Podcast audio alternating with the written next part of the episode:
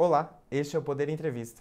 Eu sou Gabriel Buz, redator do Poder 360 e vou entrevistar o intérprete de Libras do presidente Jair Bolsonaro e pré-candidato a deputado federal pelo Distrito Federal, Fabiano Guimarães. Fabiano Guimarães tem 42 anos, é professor de Libras, graduado em Letras, Português e Espanhol, com especialização em Linguística e Produção Textual e também mestre em Educação. Desde 2019, ocupa a função de intérprete de Libras do presidente da República. Em março deste ano, filiou-se ao Partido Republicanos para disputar as eleições. Fabiano, muito obrigado por ter aceitado o convite. Gabriel, boa noite a você, boa noite a todos que estão nos assistindo. Eu agradeço também o seu convite, agradeço esse espaço de bate-papo com você, com todo o seu público, toda a audiência do Poder 360. Essa entrevista está sendo gravada no estúdio do Poder 360 em Brasília, em 9 de maio de 2022. Eu começo a entrevista perguntando sobre a sua história. Como o senhor chegou ao universo da língua brasileira de sinais, a Libras? Eu comecei a aprender Libras aos 18 anos. Foi algo muito marcante na minha vida. Literalmente mudou a minha história. Eu participava de um grupo de jogral da minha igreja, antiga igreja lá no Rio de Janeiro. E passamos a incluir a língua de sinais em algumas coreografias, em algumas apresentações. O jogral são falas cantadas. Sim. Então, para tornar aquilo mais estético, mais bonito, a gente começou a inserir Libras na coreografia. Me chamou muita atenção. Fiquei apaixonado, porque é uma coisa assim, a Libras é uma língua que você se apaixona por ela. Comecei então a estudar através de apostilas, um material didático muito antigo, é, feito através de ilustrações que descreviam como eram executados os sinais. Por exemplo, o sinal de por exemplo. Aí tinha a descrição, a mão em Y, toca o queixo e faz assim, faz assado. Não era o melhor material que, que possa é, você aprender uma língua, mas era o que tinha na época, porque não existia sequer a, a lei de Libras que reconhecesse como um sistema linguístico de fato. Ela já tinha um status linguístico socialmente, porque ela era falada por milhões de pessoas surdas e tantos outros profissionais ouvintes. Então, eu comecei a aprender ela com 18 anos e eu falei, ela mudou minha vida, por quê? Me apaixonei, a gente passou a ter na, pela Libras, né? É, a gente passou a ter na nossa igreja o Ministério de Surdos, que é onde a gente fazia um trabalho social, espiritual, familiar com os surdos e seus parentes. Através da Libras eu conheci a minha esposa, me passei é, todo todo todo meu histórico de formação acadêmica, todo o meu histórico profissional começou ali. Profissional que eu falo já de carteira assinada e tal. A gente tinha antes alguma experiência, né? Mas sim. foi a Libras, ela, ela, é uma língua que realmente me marcou, me mudou. E é, quais são os maiores desafios no país hoje para o avanço da Libras e a maior acessibilidade para pessoas? Democratizar o ensino da Libras. Democratizar o ensino, o uso, a tradução ou a interpretação da língua de sinais. São 10 milhões de pessoas ou mais, Gabriel, 10 milhões de pessoas ou mais, que falam a Libras, que usam, como diz na lei, né, ela para interação e comunicação em modo de expressão e que, infelizmente, ainda encontram impedimentos para o seu avanço. Para ele ser é, legitimado socialmente, a Libras precisa também ser legitimado socialmente. Como que você avalia a política, a atuação do governo Bolsonaro relacionada à política de inclusão de surdos na sociedade? O, presidente, o presidente Bolsonaro é o presidente da inclusão. O presidente Bolsonaro é o presidente que inaugurou, pela primeira vez na história do Planalto, a comunicação direta com a população surda. O presidente Bolsonaro é o presidente que faz a diferença, não deixando ninguém para trás. Tanto que no governo dele, foi o único que colocou no segundo escalão de poder uma pessoa surda como secretária de uma subpasta, da pessoa com deficiência, no Ministério da Mulher, é, Família e Direitos Humanos. E como que o senhor chegou no Palácio do Planalto para ser intérprete do presidente Jair Bolsonaro? Foi por sua ligação mais próxima com a primeira-dama, Michele Bolsonaro? Não, ele sempre fala, eu faço escolhas técnicas. E nós, intérpretes, também fomos, fomos uma escolha técnica. Detalhe, eu tinha pegado o trem para ir trabalhar da estação de Belfor Roxo até a estação do Maracanã. Recebi uma mensagem no WhatsApp perguntando se eu teria interesse em participar de um processo seletivo. Disse que sim, obviamente. Então eu enviei meu currículo. A, no início seria para atuar no MEC, no Ministério da Educação. Mas no meio do percurso tudo mudou. Isso foi mais ou menos em março de 2019. Quando foi em julho, eu recebi a ligação falando. É, foi julho. Olha, você não vai ser mais intérprete no Ministério da Educação. Você vai ser intérprete do presidente da, da República. E como que foi a sensação? Oh. O senhor já conhecia o presidente Jair Bolsonaro? Não, não conheci, eu não conheci o presidente Bolsonaro pessoalmente, nem a dona Michele. Mas sempre apoiei. Fiz campanha em 2018 para ele. Atuei fortemente na defesa de tudo aquilo que ele também é, tem como seus pilares de governo, Deus, Pátria, Família e Liberdade. E sempre acreditei no nosso presidente, na nossa primeira-dama. E tive o privilégio, a graça dada por Deus de hoje estar ao lado do nosso chefe, do chefe do executivo, a maior autoridade do Brasil. E foi quando o senhor veio para Brasília que também se, apro se aproximou da primeira-dama, Michele. Exatamente. Eu vim, eu vim a Brasília em 2019, mês de setembro de 2019.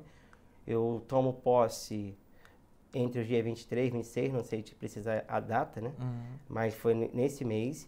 E quando eu conheci, então, pessoalmente, tanto o presidente como a primeira-dama, com quem eu já tinha, pelos dois, né? Total admiração, total apoio aos dois. Sim. Como que é a experiência de ser intérprete do presidente da República? Gabriel, é sensacional. É, é marcante, é sensacional. E você, eu tive também a graça de o povo, toda a população brasileira reconhecer esse trabalho.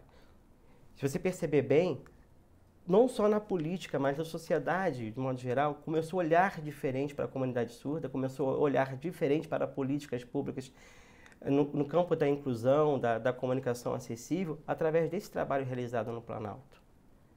Foi uma, é uma experiência para mim que eu só tenho que agradecer a Deus, porque eu não esperava jamais um morador de uma cidade simples, de uma cidade marcada pela violência, de uma cidade marcada pela criminalidade, uma pessoa que no seu passado foi extremamente pobre, extremamente é, preconceito, é, sofre, discriminado, sofreu muito preconceito. O fato de você morar em uma cidade marcada pela violência já te faz, uma, é, já te faz passar por certos olhares é, julgadores. Então, assim, vim de uma família muito simples também. Jamais imaginei que fosse trabalhar ao lado de um chefe da nação, de um presidente da república. Então, o que, que eu deixo de, de que qual é a minha maior experiência em estar com o presidente da república? É dizer que isso não foi um sonho, não foi algo planejado, mas que aconteceu. E eu, particularmente como cristão, creio que isso aconteceu conforme o que Deus já tinha preparado. Me trazer essa experiência única, espetacular e sensacional. E, sobretudo, Gabriel, de poder estar ali comunicando a fala do presidente da República aos surdos brasileiros, dando a eles o direito de acessar o discurso, a fala, o pronunciamento do presidente da República. Isso é inexplicável, é indizível. E aí o senhor também desenvolveu amizade com o presidente, com a primeira-dama também através do trabalho. O senhor é bem próximo do presidente, porque tem que estar ali do lado dele e foi essa inovação que você estava me contando, que de fato você sempre está ali do lado, não é aquela caixinha né, de intérprete ali no canto, geralmente, da tela que alguns lugares têm. Essa configuração, presidente Bolsonaro, intérprete de Libras, primeira-dama, intérprete de Libras, autoridades intérprete de Libras, é inovador. E a força desse exemplo modificou a comunicação. Você pode perceber durante a pandemia, por exemplo, que vários chefes de Estado, chefes executivos de, é, de governos estaduais e até de outros governos internacionais colocaram esse mesmo modelo, os chefes do executivo, autoridades, convidados e o, e o, intérprete, intérprete livre aqui no Brasil e os intérpretes de línguas sinais de outros países ao lado. Não precisou de lei, só precisou de exemplo para exercer o direito à comunicação. O direito de ser comunicado na sua própria língua e o direito de se comunicar na sua própria língua. O presidente tem alguns momentos, reações e expressões em seu discurso que são particulares dele. Como que o senhor faz para transmitir a mensagem em Libras? Eu interpreto tudo. De forma literal? É, dentro, dentro claro. Dentro do, claro, da estrutura linguística. Libras, que é, que é, nós transmitimos, nós interpretamos é, difer, em diferentes línguas, de modos diferentes, o mesmo sentido. Uhum. Proposto no discurso o mesmo argumento colocado ali pelo orador. Então, tudo que o presidente fala, eu tenho um compromisso ético, moral e, e profissional de transmitir ou de reexpressar na Libras para que os surdos tenham o direito de entender o que ele diz, tanto para concordar como para discordar. E é isso que eu tenho enfatizado. que esse governo não deixa ninguém para trás. Democraticamente, os surdos brasileiros, pró ou contra, eles têm acesso ao discurso do presidente. Porque para ele discordar do presidente ou para ele concordar, ele precisa entendê-lo. E como que faz? Através da interpretação. Para o senhor, qual foi o momento mais marcante ou inusitado ao interpretar em Libras as declarações do presidente? Sempre são muito marcantes, mas eu vou falar do primeiro dia que eu interpretei o presidente, que foi num evento no Salão Oeste, Leste, perdão, Salão Leste, que ele é, foi pela primeira vez ele falou e eu peguei a fala dele que fala, ele fala sobre a, a Constituição, se não me falha a memória, e, e aquele momento ali foi marcante porque eu estava muito nervoso. Foi a primeira vez. Sim. E dali em diante, tudo aquilo que eu nunca pensei que fosse alcançar, alcancei. Estar aqui, Gabriel, com você é um resultado desse primeiro dia. Estar falando com os amigos que estão nos assistindo, com os telespectadores, com a audiência do Poder 360, é um resultado desse primeiro dia.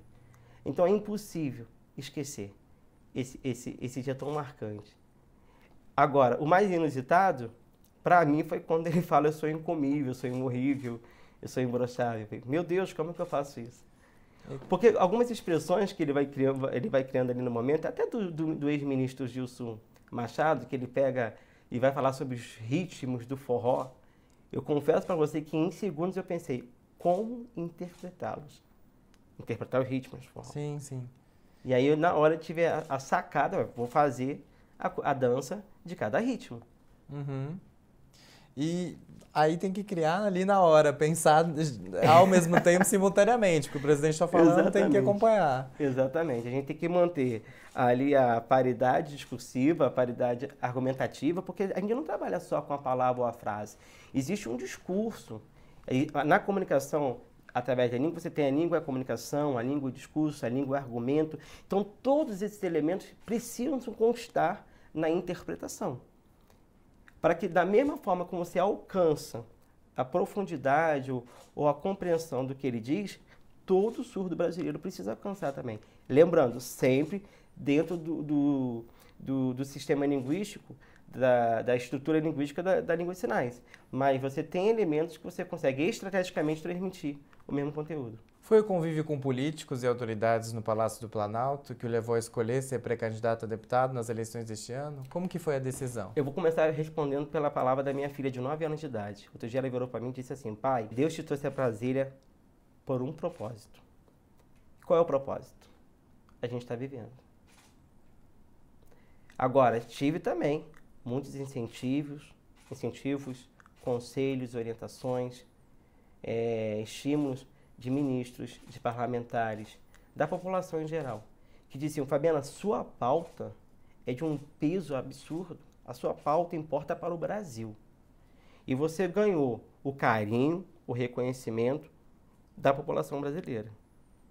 Você pode e deve ter esse compromisso com a nação brasileira. A primeira-dama Michele Bolsonaro é uma grande defensora das Libras. Ela também foi uma grande incentivadora para sua A dona Michele ela é emblemática na causa da pessoa com deficiência, na de democratização da Libras, é, de mudanças de culturas e barreiras. Porque a gente, hoje, na, nessa área, o que mais importa é, é desfazer as barreiras atitudinais e tantas outras prescritas, é, previstas ali é, no decreto de acessibilidade ela super apoiou a minha pré-candidatura, ela super apoiou é, eu entrar nesse momento, nesse cenário tão importante de mudança cultural sobre a comunidade surda e sobre as pessoas com deficiência, doenças raras, síndromes, transtornos, que precisam de políticas que são ferramentas de mudança para que a, a, a vida deles tenha uma grande ascensão. O senhor pretende continuar como intérprete do presidente até a data limite imposta pela Justiça Eleitoral para quem vai concorrer ali no dia 2 de julho? Permaneça, permaneça até os três, 90 dias, três meses antes que antecede né, a, a, a, o período eleitoral, então fico até o final. Se eleito, qual será seu principal foco de atuação na Câmara dos Deputados e quais são as suas propostas para o Legislativo? A principal bandeira são as políticas inclusivas, políticas públicas inclusivas para melhoria e qualidade de vida das pessoas com deficiência. Eu vou falar sempre os cinco grupos, que é importante a gente entender que são grupos distintos, que demandam é, propostas distintas. Né? Pessoas, comunidade surda ou pessoas surdas, pessoas com doenças raras, com síndrome, pessoas com transtornos e pessoas de modo, com, com tipo, diferentes tipos de deficiência. Em seguida, a gente tem como bandeira, bandeiras a educação, empreendedorismo e toda a relação, toda a interface que as políticas públicas fazem, políticas públicas é, sobre inclusão fazem com a sociedade. Então, quando a gente pensa em políticas públicas, por exemplo, a gente tem que pensar em empregabilidade. Quando a gente pensa em políticas públicas para pessoas com deficiência e todos os outros grupos, a gente tem que pensar na mulher que é surda, na mulher que tem algum tipo de deficiência. Então, quando a gente fala de políticas públicas, a gente está falando da sociedade brasileira. A gente pretende e vai buscar uma sociedade inclusiva, uma educação inclusiva, um mercado de trabalho inclusivo, tudo é uma família inclusiva. Porque os pais, por exemplo, muitos têm dificuldade de olhar para os seus filhos e dizer, eles somos filhos, independente da condição humana. Então, pensar em políticas públicas inclusivas é pensar na sociedade como um todo. Agora, vou fazer um jogo rápido. É. É, falarei sobre alguns temas e o senhor responde brevemente qual a sua percepção sobre o assunto, se é a favor ou contra. Minha primeira pergunta é a seguinte: o senhor é a favor ou contra uma flexibilização na lei que permite o aborto? Contra. O senhor é a favor ou contra liberalizar o uso de drogas para uso recreativo, como está ocorrendo em vários países na Europa e também em vários estados nos Estados Unidos? Contra. O senhor é a favor ou contra cotas para minorias em universidades? Eu sou a favor de políticas públicas que dê equiparação de oportunidade e direitos a todas as pessoas com ou sem deficiência. O senhor é a favor ou contra privatizar a Petrobras? Sigo o mesmo modelo do governo. O senhor é a favor ou contra privatizar o Banco do Brasil ou a Caixa Econômica Federal? A gente tem a mesma linha de mercado liberal do governo Bolsonaro. O senhor é a favor ou contra as regras das leis trabalhistas, a CLT? Eu, sou, eu, sou, eu vou seguir a mesma linha também do nosso presidente Bolsonaro, que, que precisam ter realmente mudanças dentro desse nicho, dessa temática que você falou. O senhor é a favor ou contra a reforma administrativa, que torna mais fácil a demissão de funcionários públicos? Vamos seguir também a mesma linha do nosso presidente Bolsonaro. O funcionarismo público ele tem, ele tem uma importância muito grande, eu mesmo sou funcionário público. Mas a gente também tem que entender como que está a estrutura econômica do Estado. O senhor é a favor ou contra a reforma tributária? Somos a favor da reforma tributária. O senhor conhece o projeto de lei contra fake news em tramitação no Congresso? É a favor ou contra o projeto? Contra. Porque ele está tendo uma, muito mais uma mordaça da liberdade, uma proibição de liberdade, da, da liberdade de expressão do brasileiro, comum inclusive. Porque a internet e toda essa estrutura é, de conectividade ela precisa ser um espaço de liberdade de expressão. O que precisa ser alterado na segurança pública? E o senhor é a favor ao chamado excludente de licitude? Conforme o nosso presidente. Como proteger o meio ambiente e promover ao mesmo tempo o desenvolvimento da Amazônia? É possível. É só ter projetos que realmente venham permitir ao desenvolvimento econômico e à sustentabilidade ambiental. Chega ao final esta edição do Poder Entrevista. Em nome do Jornal Digital Poder 360, eu agradeço ao Fabiano Guimarães.